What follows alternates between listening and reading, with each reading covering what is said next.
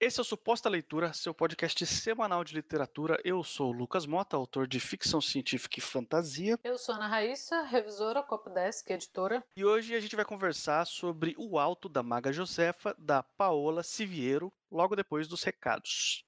E como a gente sempre fala aqui, se você trabalha com texto, você escreve e quer uma ajuda, a gente pode te ajudar. O Lucas e eu podemos te oferecer dois trabalhos diferentes, mas que, que podem te ajudar no conjunto da sua, da sua publicação. Eu faço a revisão do, do texto, eu posso te ajudar com a revisão mais técnica, com a revisão já depois que seu texto está pronto, depois que você acha que ele já está bom para publicar ou você acha que, que ele precisa dar uma, uma enxugada, alguma coisa assim, a gente pode conversar, os nossos contatos estão sempre aqui. É só falar com a gente. E também vai ter aí na postagem um link para todos esses serviços e também, se você quiser, conferir os meus textos publicados na Amazon, a maioria deles editado pela Raíssa, com exceção de um mas todos, todos eles revisados por ela, então você confere aí o trabalho dos dois ao mesmo tempo. Hoje nós vamos falar sobre o Alto da Maga Josefa, da Paola Siviero, que foi publicado em 2018 pela Dame Blanche, que é uma fantasia urbana que é ambientada no Agreste brasileiro. E a Paola, eu, ach, eu achava que ela era nordestina, mas não, ela é do interior de São Paulo. E ela já publicou contos em algumas antologias, como as, o Piratas, Imaginário e Híbridos. E a gente vai conversar agora sobre esse que é o seu primeiro trabalho maior. Apesar de ser um alto, um alto tem aquele formato menor, assim, então seria, sei lá, o tamanho de uma novela. E a gente vai conversar sobre ele hoje. O Alto da Maga Josefa é uma aventura de fantasia urbana ou fantasia rural, por não se tratar de uma cidade propriamente dita, né? Embora esse nome possa, possa soar um pouco cômico, mas é um nome que já vem sendo usado por alguns autores aqui no Brasil, então não, não é zoação nossa, realmente existe essa, essa definição aqui. E ele se passa no Nordeste brasileiro e conta a história da Maga Josefa e do Toninho. O Toninho, ele é um caçador de criaturas sobrenaturais e a Maga Josefa é uma maga, como já diz o, o nome do livro. E os dois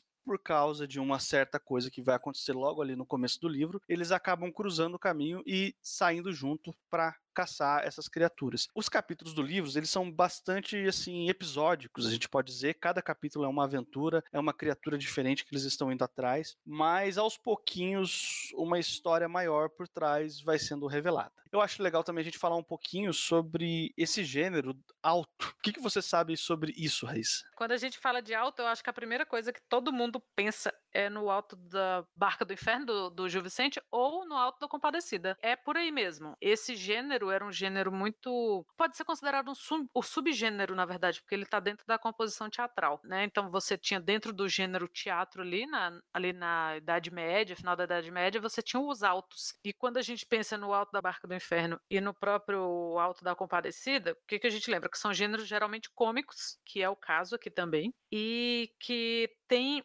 uma função moralizadora porque a gente lembrar desses outros autos, sempre tem alguém sendo punido, sempre tem a figura de Deus e diabo, ou de santos e demônios. Para isso que, que o alto é feito. Ele é um, como se fosse uma peça menor cômica, porque ela, ela, eu digo menor porque ela geralmente tinha um ato só, e ela é cômica, e uma função de mostrar o que é certo o que é errado, as pessoas são punidas, então geralmente você tem um personagem que fazia alguma coisa ruim, ele é punido, o personagem que era bom, ele é recompensado. Quando Lampião, por exemplo, no Alto da Barca do Inferno, quando ele encontra Nossa Senhora, e Nossa Senhora o recebe, então aquela história, né, de, de que, ah, apesar de Lampião ter sido um cara violento e tudo aquilo, dentro daquela história ele é recebido como uma pessoa boa, por tudo tudo que ele tinha feito, por tudo que ele tinha passado quando era criança. Então, os autos eles seguem mais ou menos essa estrutura e esses temas. Tem muito elemento mágico. E por elemento mágico aqui, a gente está considerando isso mesmo: Deus, santos e demônios, essas coisas que dentro da literatura são. Não, não é um, um, uma colocação de valor aqui. A gente não está ah, que Deus é um negócio mágico porque porque está no mesmo patamar que, sei lá, um duende. É porque dentro da literatura, essas coisas, não importa se você é cristão ou não, são consideradas como elementos elementos mágicos, santos, demônios, Deus qualquer que seja o Deus, aparições qualquer que seja a aparição. Então, é essa estrutura mais ou menos que, que é seguida dentro do alto, que é o que a Paula faz e ela faz muito bem. Foi a minha primeira ressalva, assim, quando eu vi alto, eu pensei, será que é só o nome? Quando o Lucas falou do livro, eu falei, será que é realmente um alto? Mas eu já estava pronta para não ser assim, pá, fez um,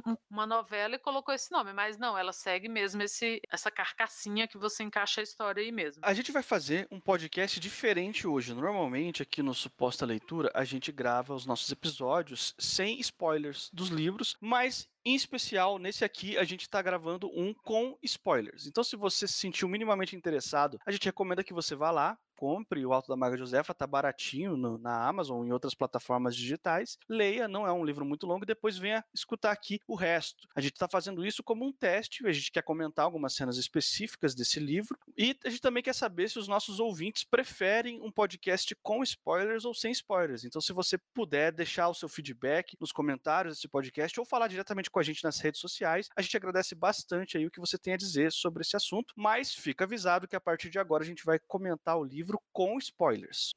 E uma coisa que eu gostei muito, muito, muito mesmo, assim, foi que, que eu acho que, que é todo o, o valor da, da, da, construção dela, foi a forma como ela colocou esses seres imaginários, esses seres que aparecem na história. Então tem lobisomem, tem a própria maga, a família do... O Toninho vem de uma família de caçadores de demônios, de espíritos, e tem lobisomem, tem chupacabra, tem Deus e o Diabo, tem tudo isso, assim, eu acho que é muito bem trabalhado a forma como ela colocou, a forma como ela encaixou em cada capítulo, porque cada capítulo é um, vamos dizer, um episódio da história dos dois. E ela encaixou muito bem, assim, eu não achei em momento algum que tenha ficado estranho, sabe? Ah, colocar, aparecer um, vampiro na história, um lobisomem, eu acho que ela trabalhou de uma forma muito interessante, muito boa. E eu queria saber até, inclusive, Lucas, porque a gente leu esse livro e ficou falando sobre ele aos poucos, mas a gente não conversou a respeito disso especificamente, assim, de como, como que foi essa construção desses personagens que aparecem em cada capítulo, que são esses personagens retirados do folclore, tanto do folclore brasileiro, que a gente tem alguns, né, o próprio chupacabra, e de outros folclores, o folclore judeu, essas coisas mais universais, como Drácula, vampiro, aliás, não é o próprio Drácula que aparece, e a bruxa, eu queria saber como que você viu isso, como você percebeu essa construção, se você gostou. Eu gostei pra caramba. É legal a gente falar que isso é uma brincadeira que a Paola fez com alguns tropos clássicos de fantasia. Ela pegou a ideia do cavaleiro, daquele cavaleiro heróico com uma espada e que vai atrás do dragão, e aqui a gente não tem um cavaleiro, a gente tem um Toninho que tem uma mula. Ele monta uma mula que tem o poder de farejar criaturas sobrenaturais. Aliás, eu esqueci o nome da mula, você lembra? Véia. Ela é muito legal. E aí, em vez da gente ter aquele é, cavaleiro, paladino da justiça com armadura brilhante, bem europeu, né, bem tradicional, o que, assim, é legal também, mas já tem muitas histórias e assim, né, vamos, vamos contar outras histórias diferentes. E aí aqui a gente tem o Toninho, que tem uma mula e que ao invés de ser um cavaleiro, ele é um caçador de, de criaturas sobrenaturais. E ao invés de ter uma espada super poderosa, estilo Excalibur, o que ele tem na verdade é uma peixeira que tem, acho que fio de prata, se for para pegar lobisomem, tem água benta, se for para pegar demônio, e é super afiada, que é para pegar chupacabra. Enfim, ela tem todas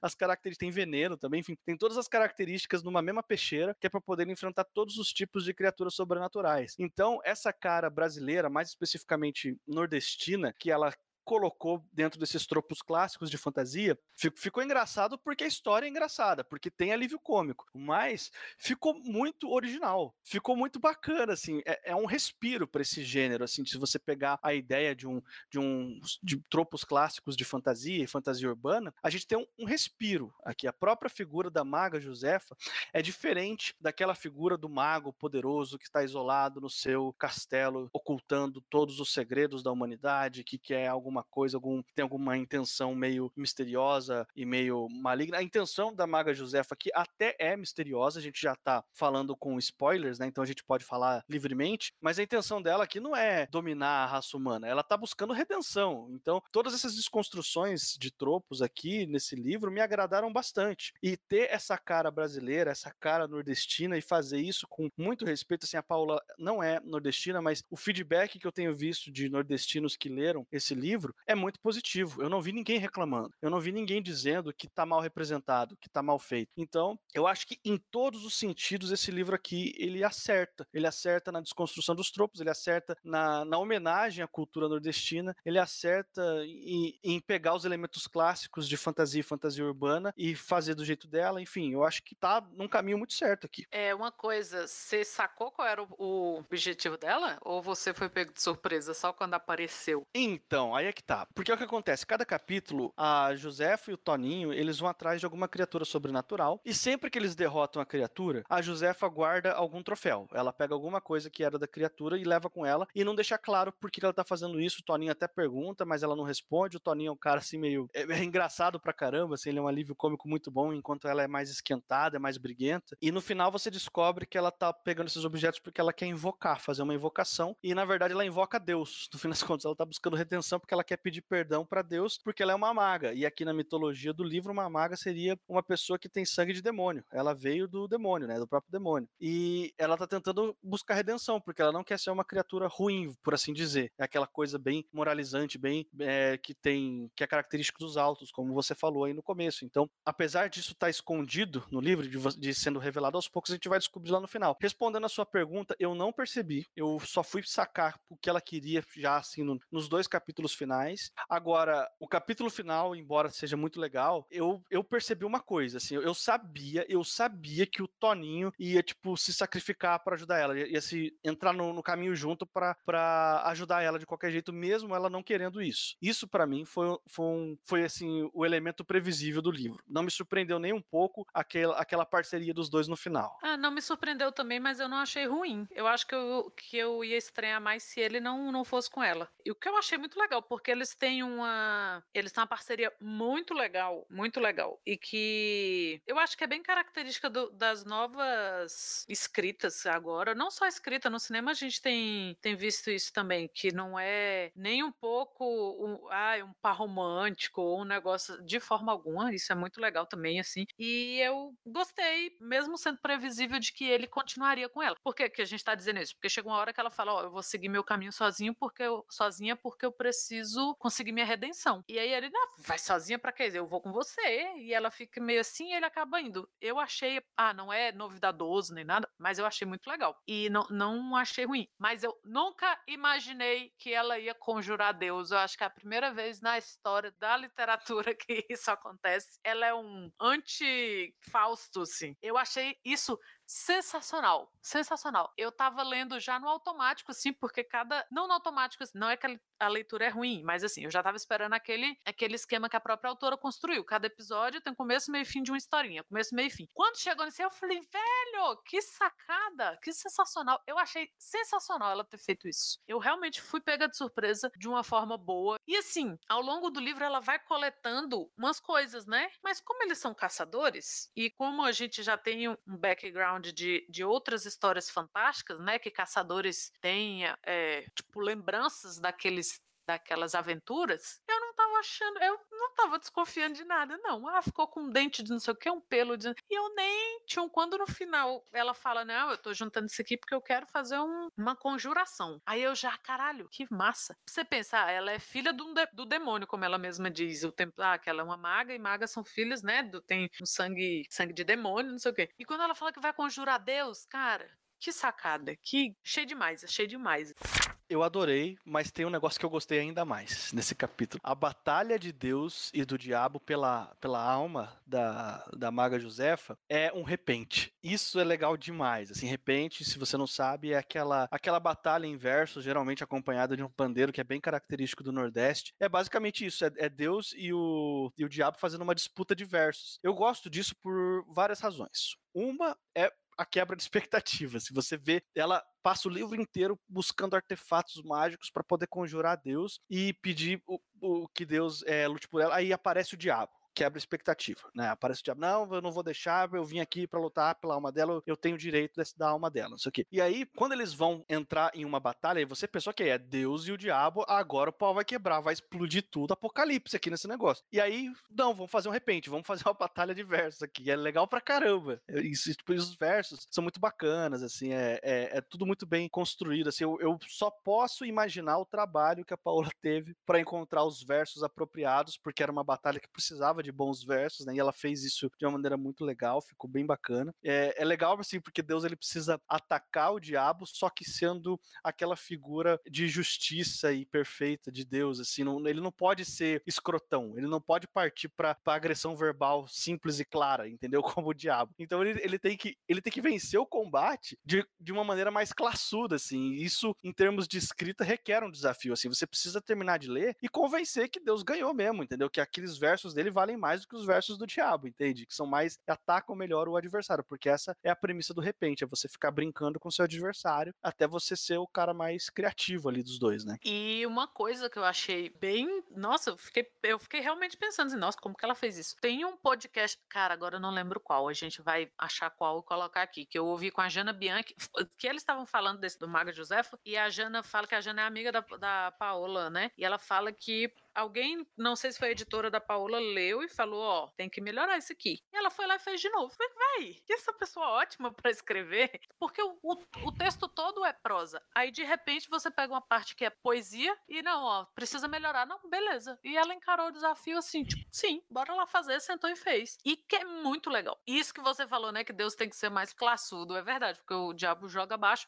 Mas uma coisa que eu achei bem colocado, que Deus ele não chega arrasando assim. O diabo vai conversar convencendo as pessoas. Aí daqui a pouco Deus fala outra coisa, a galera, eita, pera, mas também é verdade. Então é, é bem acirrado o negócio mesmo. Eu não achei desde o início que Deus ia ganhar, não. Eu falei, ei, velho, não vai. eu achei muito legal. A única coisa que eu não gostei, no geral, é esse negócio de Deus e o diabo, não no repente, mas nos diálogos, falarem na segunda pessoa do plural. Ah, bichos, sabe? Stop linguagem bíblica. Chega. Tu, vós, tu sois. Não, não, eu achei, eu não gostei, mas eu não gosto em geral quando usam isso às vezes em legendagem de, de filme ou de série eles também colocam isso, assim. Ninguém falava assim, sabe? Nem na, na época bíblica de não sei o quê, de antigamente, uhum. ninguém falava assim, então não precisa mais. Não é um um tipo de caracterização necessária, eu acho. Foi a única coisa que me desagradou, mas no mais. E na hora do repente também a linguagem é muito boa, é muito muito coesa com o contexto ali, não tem. Eu fiquei felizmente impressionada assim com, com a reconstrução que a Paula fez sem ser caricato, porque tem esse, né, o nordestinês da Globo que, que sempre rola quando a galera quer colocar um personagem não nordestino para fazer falar e é estranho. Não aconteceu isso, não ficou caricato, não ficou forçado o repente, eu realmente, ó, se não tinha motivo para bater palmo para ela, e tinha, porque o livro no, no, no, conjunto é muito bom. Quando chegou na hora do repente, falei, é, bicho, essa aqui sabe o que tá fazendo. Eu achei muito legal. O podcast citado pela Raíssa e agora há pouco é o Covil de Livros número 107. Vai ter um link aí na postagem para quem quiser conferir. E agora chegou a hora da gente resumir a nossa opinião em um número que não significa nada. Qual é a nota de 0 a 5 que você dá pro alto da Maga Josefa? Ah, cara, eu dou 5. Eu acho que é um tipo de trabalho que eu gosto quando acontece, porque é aquela, aquele tipo assim, porra, eu queria ter trabalhado nisso, sabe? E eu acho legal quando dá essa vontade, assim, de, pô, que trabalho bacana, que eu ficaria muito orgulhosa de ter trabalhado nisso. E, e eu acho que é um trabalho muito competente. E eu acho que a gente já falou tudo, tudo mais aqui. Eu daria um 5. E você? Já tô esperando aqui a nota picada. Exatamente, vai ser uma nota picada. Eu dou um 4.7 pro Alto da Maga Josefa. Foi uma das minhas leituras mais divertidas dos últimos tempos. Eu gostei muito. Esse livro é o livro da Dame Blanche que tem mais resenhas na Amazon e tá super bem avaliado. Então, a gente já pode facilmente imaginar que é talvez o maior sucesso da editora, talvez o livro mais lido. Não sei, então uma especulação minha, eu não tenho essa informação exata para passar, mas é, é, um livro que está sendo muito bem aceito, que ele está sendo recebido com um bom respiro. Ele não é um nota 5 para mim por causa. Assim, eu concordo com você que o Toninho ir junto com a Maga Josefa no capítulo final é uma coisa boa. Eu não gostaria que não fosse, mas eu, eu queria eu queria ter me surpreendido. Essa previsibilidade me tirou um pouquinho do livro, assim, ficou, ah, não, tipo, eu vi chegando, sabe? Eu eu queria me surpreender assim como ela invocou a Deus, assim como a cena dela invocando Deus me surpreendeu. Eu queria algo assim, entendeu? Tipo, poxa, não vi chegando. Nossa, bicho, você é muito exigente. o negócio já é um alto, moderno, é. já foi feito no Nordeste por uma paulista ou por uma paulistana. Já tem uma maga que invoca Deus e você ainda queria ser mais surpreendido? Não, poxa, eu, eu dei um sólido 4.7, uma nota excelente. Ah, eu, não, eu, não tô, ah, okay. eu não tô desmerecendo o livro dela, nada disso, eu adorei. Não. É, entendi que não. Eu, eu não, não, consigo mensurar isso. Mas olha só, eu estudei a vida inteira com o professor dando nota englobada, sacou? Então você tirava assim um MS, MM. Então, nota picada para mim eu sempre fico confusa. Mas é um sólido 4.7, eu confio. Chegamos ao fim desse podcast aqui sobre o Alto da Maga Josefa. Se você, por um acaso, está ouvindo esse suposta leitura, esse é o primeiro episódio do nosso podcast que você está escutando, eu aviso que esse aqui é um podcast semanal. Toda semana a gente está falando sobre algum livro ou algum assunto relacionado à literatura. Você pode assinar o nosso feed no agregador da sua preferência, incluindo o Spotify. Se você preferir, o nosso link completo para o feed vai estar na descrição da postagem, você pode copiar e colar no agregador da sua preferência. E a gente também reforça a ideia de que vocês passem para a gente um feedback sobre esse episódio aqui. Vocês preferem que a gente faça daqui em diante mais episódios com spoilers dos livros ou só episódios com spoilers, ou vocês preferem o formato sem spoilers? Fale aí para a gente o que, que você acha. A gente está muito interessado em ouvir o que você tem a dizer sobre esse assunto. Eu sou o Lucas Mota, você vai me encontrar no Twitter e no Instagram no mrlucasmota. Eu sou Ana Raíssa, eu também estou no Twitter com a Ana Raíssa, tudo junto com dois N's, dois R's, dois S's. E até a semana que vem.